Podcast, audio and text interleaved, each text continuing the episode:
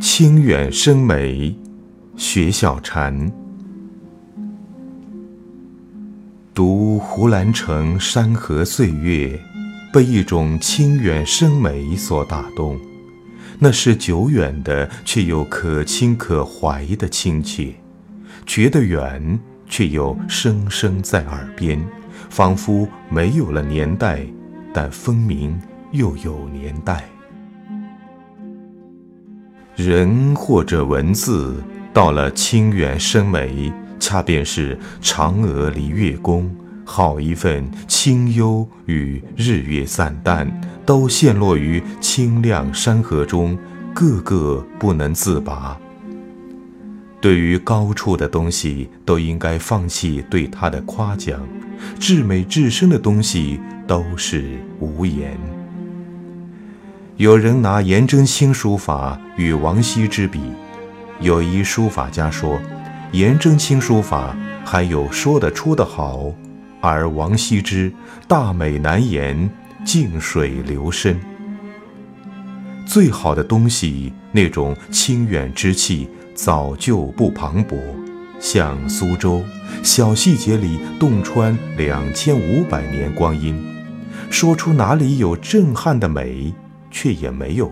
但是枝枝叶叶全让它腐蚀了。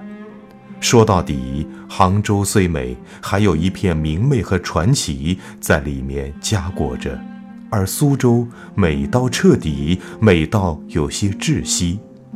轻轻叹息一声，在烫金的朴素里，叹为观止。是因为那红了樱桃、绿了蕉的时刻，只能是无言。你我之间有些无言的东西，不说最好。就像过年期间发短信，真正的好友不再发短信，需要客气来往的才会短信来去，转些不轻不重的问候，随即也就随水面消失了，连羽毛都不湿。多年故旧见面，他离婚。却并没有十分怆然，只说姻缘尽了。满屋的书里，他埋在里面，仍然眼睛里闪着理想之光。我们曾去七九八，他说总也难以忘记在那里看到的陈丹青的那句话：“人一生所追逐的，不过是延续少年时的梦想。”我几乎遗忘殆尽，但他还记得。大约十几年前，我和另一个朋友骑车去乡下偏僻的中学看他。因了他的江湖才气和种种旷世传说，他是时间的异类。他在乡下中学教历史，住两间低矮平房。那天停了电，他正读《梵高传》，喝一种南瓜汤。停电的夜晚，有一种凄然和美妙。我们三个声音低沉地说着一些理想和美梦，说着南方的一些城市、诗歌、段落、片段、山河岁月。正是夏天，院子里有野草与野花开得极茂。那院子里鬼魅的香经久不散，绵绵到十几年后的气息中。那时。他尚年少轻狂，自是语出狂言。后来又在南梦的小酒馆中喝醉。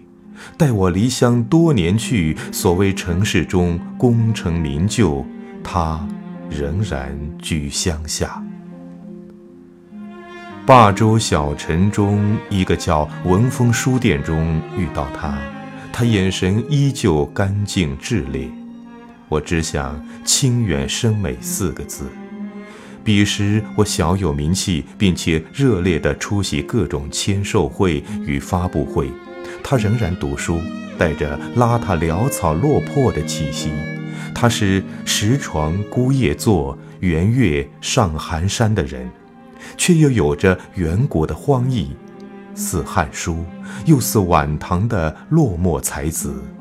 可是，比他们又天地宽阔。我们多年不见，他不隔阂，像昨天才一起醉过。十几年前曾在食堂打饭回来，一人一盒，吃着并谈论着海德格尔和卡夫卡。几度逢秋心不凉，常常从别人嘴里听到他半丝一丝的消息。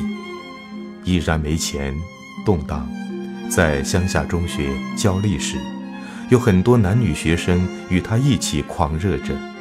那些人走入社会，全都冷静了，他依旧有内心的狂热和癫狂。像俄国那些患了肺结核的病人，脸色泛着苍白的潮红，可是因为内心世界的狂乱，又显出一种非常动荡的狂热潦草。但分明有一种别致的干净，那是世上少有的一种清远深美的东西了，隐于他的内心，浮于他的眼中。我与他是禅客相逢，在辛卯年的春节，我们在他独居的小屋中喝茶，没有暖气，屋里乱得让人心酸，但也心安。说起多年来看的书，或者什么也不说，我蹲在地上翻他的书，看到养生或者蒋介石传记。笑了，盗版书很多，一翻到陈丹青笔记，还有四书五经。静闻真语的刹那，忽然觉得自己是如此的薄而轻。他始终在底层，也始终在高处。他提及我出的书，我忽然脸红起来。畅销二字让我汗颜。他始终文景心。我早就欲情斜。落雪临窗时，看到小区里有人放炮，乱象中已过多少年。想起年少时曾怯怯地问什么是生美，如今泥伤过身，我却知道了自己丢了些东西，那些轻艳的浮夸的东西呀，把内心打得七零八落。我不如一个隐于乡下的歌者活得踏实自在、肯定。他早就无论未尽。那个下午被一种清远静美的东西袭击了。虽然看上去仍旧是不动声色的，可是内心里已经被饱满或者说沉静打破了。有的时候，梦中人是必须的；可有的时候，醒来就更为必须。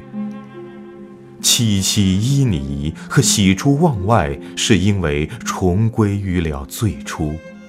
裴艳玲在获得三度梅花奖之后说：“我得一切归零，我爹从五岁开始。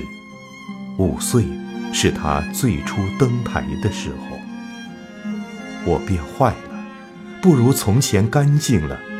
裴艳玲又说：“我听了之后，恍如天地雷动，在高人面前觉得低还不够，孤帆一片日边来，从来不自知。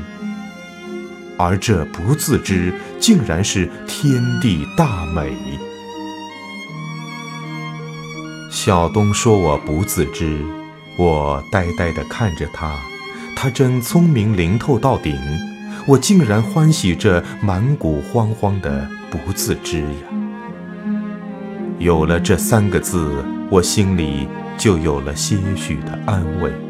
清远深美，其实就离得近了，离得近了，就靠近了那春来江水，就靠近了那日出。江花呀。